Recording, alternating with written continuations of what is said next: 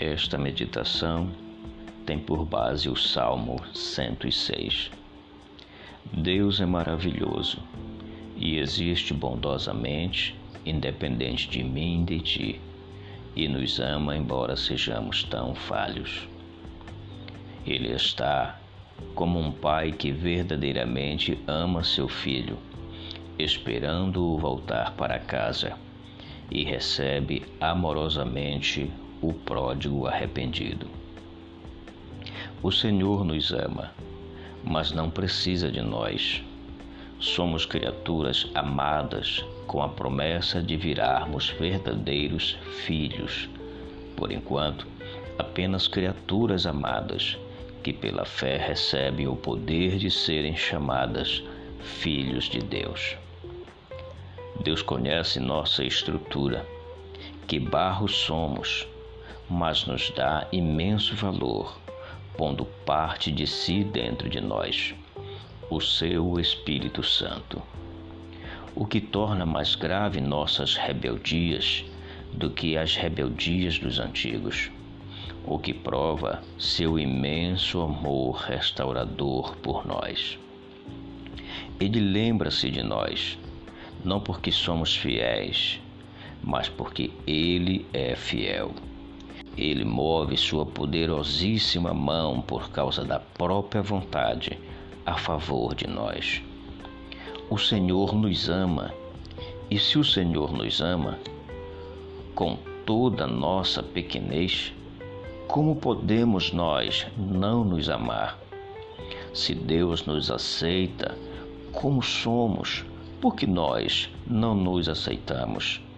Se Ele, que é Deus, nos dá valor por seu Espírito Santo, por que nós nos desprezamos e aos outros? Volto a dizer: Deus é maravilhoso e nos ama, embora sejamos tão falhos. Que você possa meditar em Sua palavra, na palavra de Deus e viver segundo a sua fé, a fé de Deus.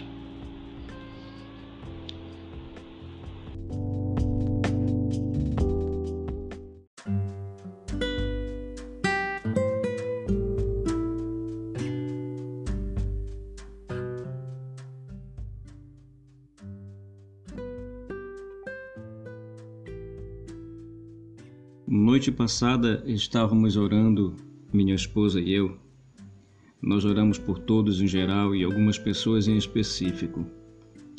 Enquanto orávamos, me veio ao coração o transtorno e a dor que essa pandemia tem causado na alma das pessoas.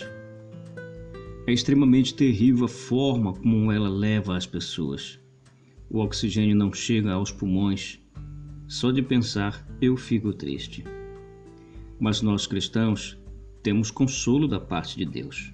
Todas as palavras da Escritura que nos trazem segurança. Ele guardará a nossa entrada e a nossa saída. Ele é o nosso alto refúgio na hora da angústia. Ele te livrará da peste perniciosa e etc.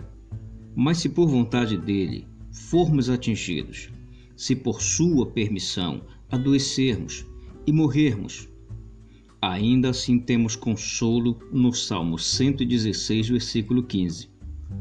É preciosa à vista do Senhor a morte dos seus santos. Se nós lembrarmos da morte terrível de nosso Salvador, a decapitação de Tiago e do apóstolo Paulo, a crucificação invertida de Pedro e os inúmeros relatos históricos de morte dos mártires cristãos, nas arenas, nas fogueiras, enterrados vivos, a gente pode entender que a maneira de morrer, o tipo de morte, se por acidente de carro, infarto ou pelo vírus, pouco importa para Deus. O importante é a chegada dos seus santos na glória. Pode parecer cruel, mas deve ser considerado como um grande consolo da parte de Deus. Jesus disse caminhando sobre as águas: Não temais, sou eu.